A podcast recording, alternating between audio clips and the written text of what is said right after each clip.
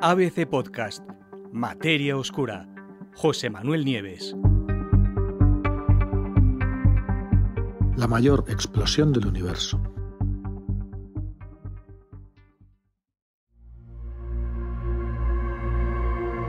Ni siquiera nos damos cuenta de ello, ¿no? Pero la Tierra prácticamente cada día es golpeada por radiación gamma que procede de potentes estallidos lejanos a miles, a millones de años luz de distancia. Muchas de esas explosiones son leves, es decir, su efecto cuando llega es muy leve y duran muy poco tiempo, pero a veces una oleada, una gigantesca llamarada llega hasta nuestra galaxia y lo hace con una energía que empequeñece a la del mismísimo Sol. De hecho, las explosiones de rayos gamma, GRB por sus siglas en inglés, Gamma Ray Burst, se encuentran entre los eventos más poderosos y más energéticos que existen en todo el universo. Pues bien, el pasado mes de octubre, el 9 de octubre, una estrella moribunda explotó y al hacerlo lanzó directamente hacia la Tierra el mayor estallido de rayos gamma medido en toda la historia. 70 veces más potente que cualquier otro GRB registrado hasta ese momento. El evento, cuyo nombre oficial es GRB 221009A, ha sido bautizado por los científicos como BOLT, Brightest of, brightest of All Time, que significa el más brillante de todos los tiempos. El hallazgo, por supuesto, se acaba de publicar en una revista de Astrophysical Journal por un equipo internacional de astrónomos.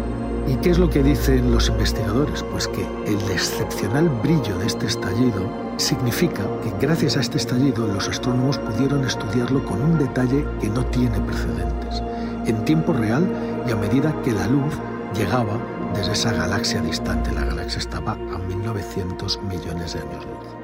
Eso les dio a los científicos una oportunidad de oro para poner a prueba distintos modelos físicos que describen lo que pasa justo antes, durante y después de esas explosiones que son muertes de estrellas que dan lugar a estos rayos gamma.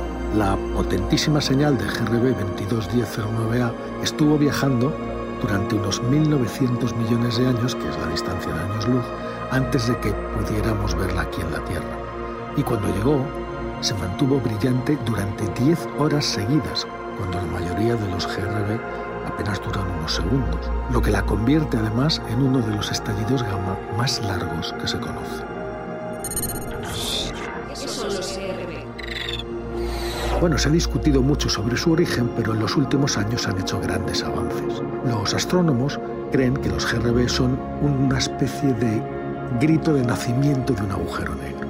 Eh, veréis, las estrellas muy masivas, cuando llegan al final de sus vidas y ya no generan en el núcleo la energía suficiente para soportar su propio peso, pues ¿qué es lo que hacen?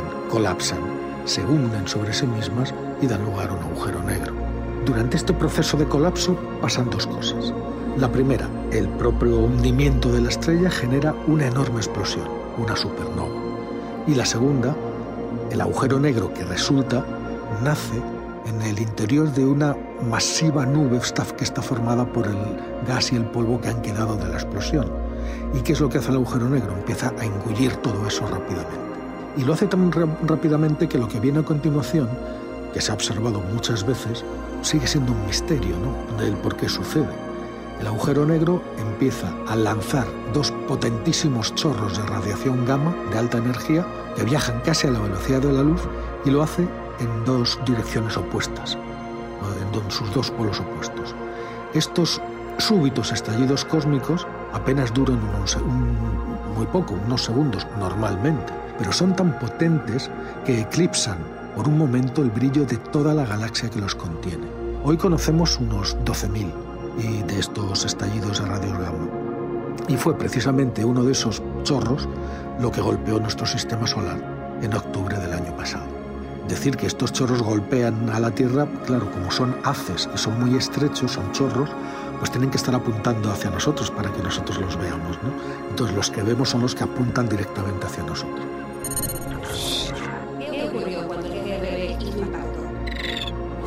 La llegada, el impacto del chorro lo que hizo fue activar los detectores de rayos gamma en numerosas naves espaciales. Y entonces los observatorios de toda la Tierra empezaron a seguirlo para recopilar el mayor número posible de detalles. pero el enorme brillo de esta, de esta emisión, de este GRB de Boat, cegó a muchos de los instrumentos que lo registraron por lo que su brillo, la intensidad que tuvo, no pudo determinarse entonces con total precisión.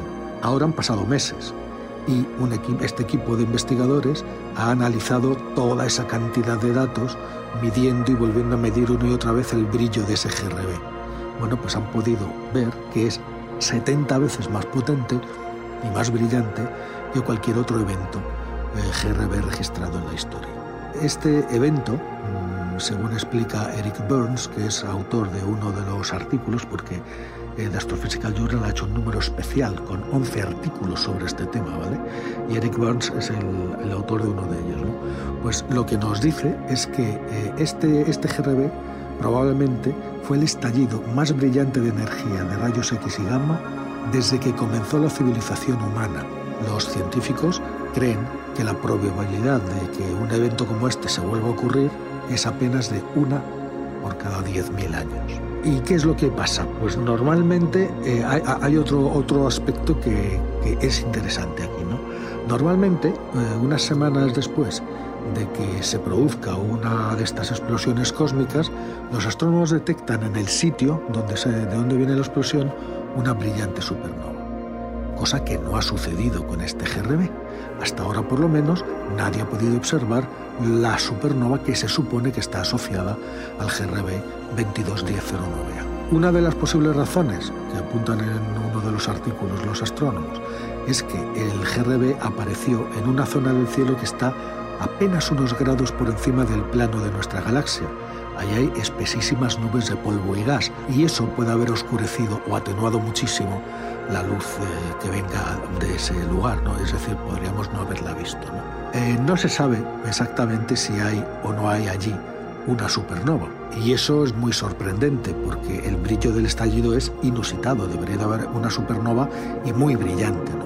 Pero también existe otra posible explicación, ¿no? o dos posibles explicaciones. Primera, que no sea de una supernova, con lo cual tenemos un problema y habrá que ver qué otro tipo de evento puede dar lugar a estos chorros.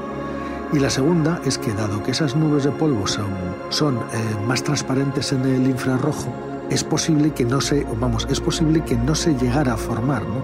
Es posible que toda la estrella colapsara directamente en el agujero negro eh, en vez de, explotar como una supernova, es decir, que no hubiera una explosión de supernova, sino que la estrella al morir directamente se aplastara en un agujero negro. Esa es una posibilidad y lo dicen porque evidentemente eh, han estado buscando con el James Webb en el infrarrojo, que es más sensible, y aún así no lo han encontrado. Sin embargo, el equipo de científicos tiene pensado hacer nuevas observaciones, tanto con el James Webb como con el Hubble, durante los próximos meses para ver si son capaces de resolver esta cuestión y encontrar la supernova asociada.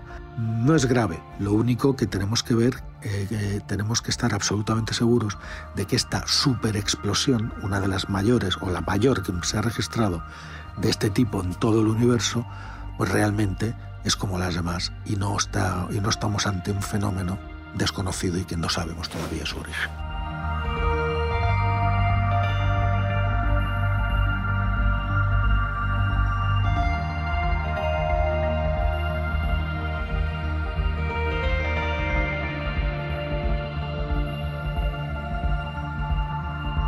Puedes escuchar todos los episodios en abc.es, iVoox, Wanda, Spotify, Apple Podcast y Google Podcast.